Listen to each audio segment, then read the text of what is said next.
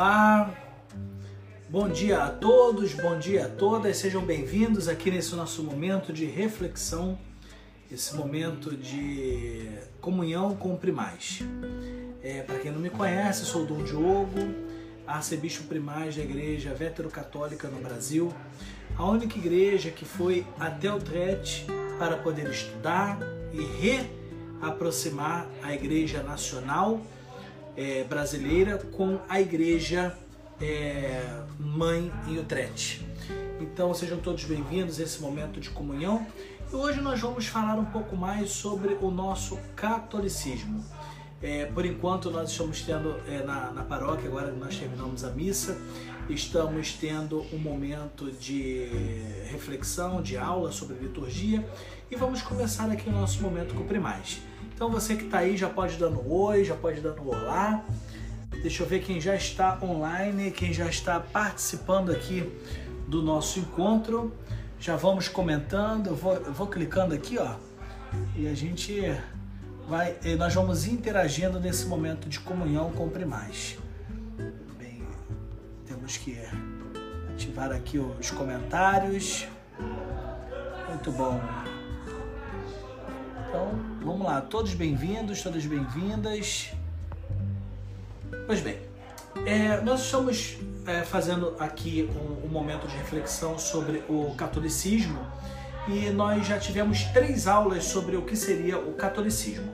Hoje nós vamos a mais um tópico sobre o que é o catolicismo e qual é a necessidade do catolicismo hoje para os nossos dias no Brasil. Pois bem, é, hoje nós atravessamos um problema muito crítico no catolicismo do Brasil e isso é genérico. O, o, Brasil é um país que, infelizmente, no cenário internacional, ele vem sendo é, desvalorizado. Inúmeras espe especulações de crise financeira, de crise política. É, o Brasil vem apresentando aí é, várias críticas de, de de falta de projeção para o futuro. E isso sempre foi muito falado na Europa, sempre foi um tema muito discutido na Europa. Então, por exemplo, quando nós estivemos em Utrecht, é, havia até uma sombra de exclusão, uma sombra de, de, de acepção para todas as pessoas que viviam na América Latina, porque não consideram a, a a, maior parte do, do, do, mundo velho, né, do antigo mundo, isso quer dizer da Europa, é, eles não consideram com muita felicidade as pessoas da América Latina. Aliás, diga-se de passagem, as próprias pessoas do nosso do, do, da Europa Oriental, quer dizer aquela Europa antiga lá, lá de cima que tem os povos antigos, os povos frios, dentre eles a Holanda, a Suíça, a Alemanha, eles têm até um problema de, de, de, de relação com a Europa é, ocidental. É, a, a, ponto de que nós temos até um problema de, de, de, de, de convergência que culminou no problema da unificação da Itália. Lá no, no na época do, do, do Pio IX, é, isso também ficou caracterizado por Mussolini. Então nós tivemos até um período histórico no qual é importante nos lembrar para entender o catolicismo no Brasil é, esse, esse problema histórico da associação dos ideais do Pio IX com Mussolini na reunificação da Itália culminou na mesma época histórica, inclusive, do da promulgação da, da bula é, Pastor Eternos, que dizia sobre a infabilidade papal e dizia sobre a universalização de Roma sobre todas as igrejas católicas. Então havia ali um ranço que eu explico melhor no livro, que já está em edição, já está em impressão, dizendo, sendo mais exato, já está em impressão.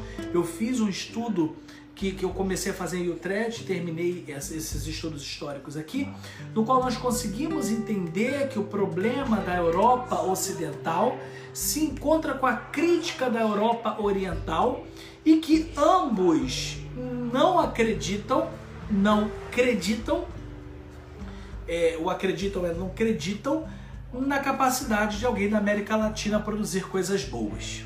Então, é, é, a América Latina é visto por, tanto pela Europa Oriental, mais ainda quanto na Europa Ocidental como um povo que não é dado ao estudo, de sorriso frágil, de, de, de, de condição de pouca seriedade. Então, o catolicismo nacional, sendo ele naturalmente uma crítica à estrutura da, da reunificação da Europa e da universalização dessa Europa, precisa quebrar os paradigmas que é oriundo da própria Europa.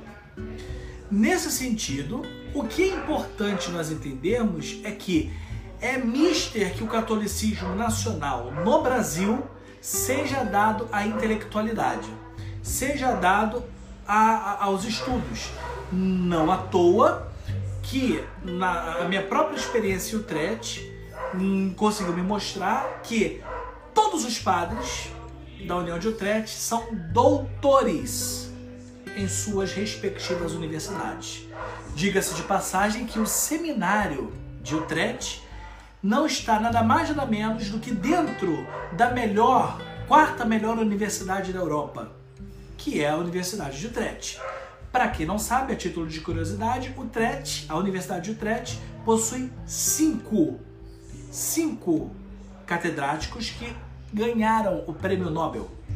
Então, é, é, é, os padres do, da Igreja Nacional Holandesa, eles são doutorados em teologia. Quando muito aqui no nosso Brasil, eles têm a graduação. Quando muito. E quando eu falo para vocês que o catolicismo nacional, em via geral, ele precisa ser reformulado, isso é inclusive uma crítica para a própria religião católica romana, que em muitas das suas dioceses e espantem arquidioceses, os padres sequer têm nível superior aprovado pelo MEC. Pelo MEC. Nem isso tem. Por quê? Porque existem motivos ideológicos, existem ideologias intrínsecas à América Latina e que nós precisamos quebrar isso imediatamente. Então, nem o catolicismo romano brasileiro é tão bem visto na Europa, justamente por conta dessas poucas é, é, é, influências positivas, principalmente no campo da intelectualidade. O que nós da Igreja Nacional Vétero-Católica no Brasil precisa entender é que o catolicismo, por natureza, ele é intelectual. Ele é intelectivo. A única espiritualidade que nós temos é oriunda de Santo Agostinho.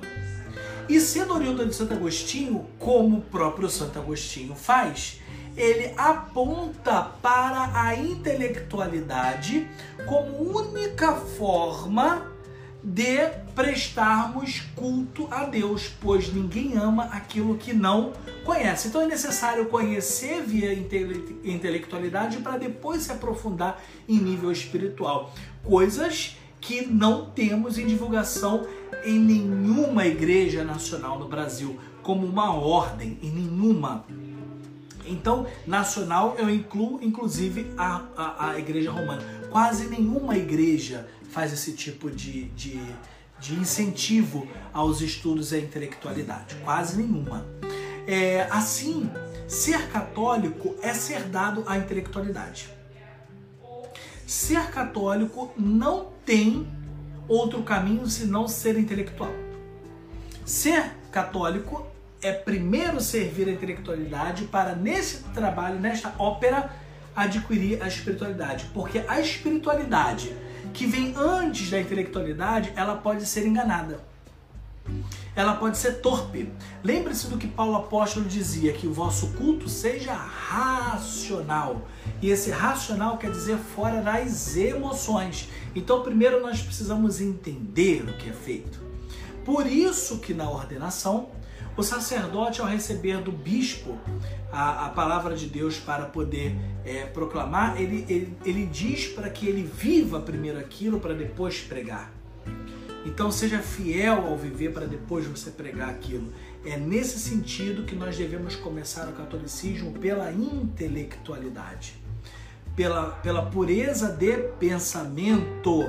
E ao ter a pureza de pensamento, desenvolver olhos suficientes para saber o que é uma espiritualidade boa e o que é uma espiritualidade ruim. A espiritualidade que vem antes da intelectualidade é aquela encontrada em Coríntios quando a igreja estava lá perdida nos dons e tal, né, dom de línguas e dom da profecia e dom não sei do que, e dom não sei da onde, e esqueciam que era mais necessário, que era rezar na sua própria língua. Se usa o dom das línguas, da glossolalia, que não fala língua nenhuma, porque não, muitas das vezes não se sabe falar na língua materna, não se tem o dom da oração na língua materna. Então é, é, é complexo. É, é compreendemos uma profundidade de uma espiritualidade se não tem uma profundidade intelectual. O nosso convite, quanto Igreja Vétero-Católica no Brasil, aos véteros católicos e aos demais irmãos que se propõem a, a criar um catolicismo nacional, é entender que faz-se necessário estudo, estudo aprofundado não só na doutrina particular, mas também nas sagradas revelações, mas também nas sagradas tradições que inclui não somente ler e assistir, mas também produzir. Por isso que eu convoco a todos da Igreja Veterocatólica a ser verdadeiramente católicos, ou seja, estudiosos. Estudiosos. Entender que uma hora de estudo compreenderia em uma hora de oração. Compreender que uma hora de dedicação às leituras é uma leitura orante compreender que não tem como ser católico sem estudar. E aí, meu amigo, é tudo começando pelo que é possível. E, a, e após isso, nós vamos ver que vamos conseguir realizar o impossível. Lembre-se que a promessa de Deus é: o Espírito Santo vos relembrará todas as coisas. Ele não falou que vai te ensinar. Ele não falou que vai lhe arrombar, arroubar e, e te dar o que precisa ser falado. Não é isso. Ele vos relembrará. Portanto, ser católico é ser estudioso. Porque, como dizia São João da Cruz, quem procura a verdade procura Deus sem saber. Então, que sejamos e aprendamos a ser católicos, que é planejando a nossa intelectualidade. E já nesse momento, já aproveito para dizer que nós estamos fazendo a nossa primeira jornada sobre espiritualidade veterocatólica e em breve vocês serão convidados a produzir verdadeiramente uma espiritualidade sólida intelectiva para depois ela ser emocional. Muito obrigado a todos pela companhia, em comunhão cumprimais sempre. Deus abençoe vocês em nome do Pai, do Filho e do Espírito Santo. Amém.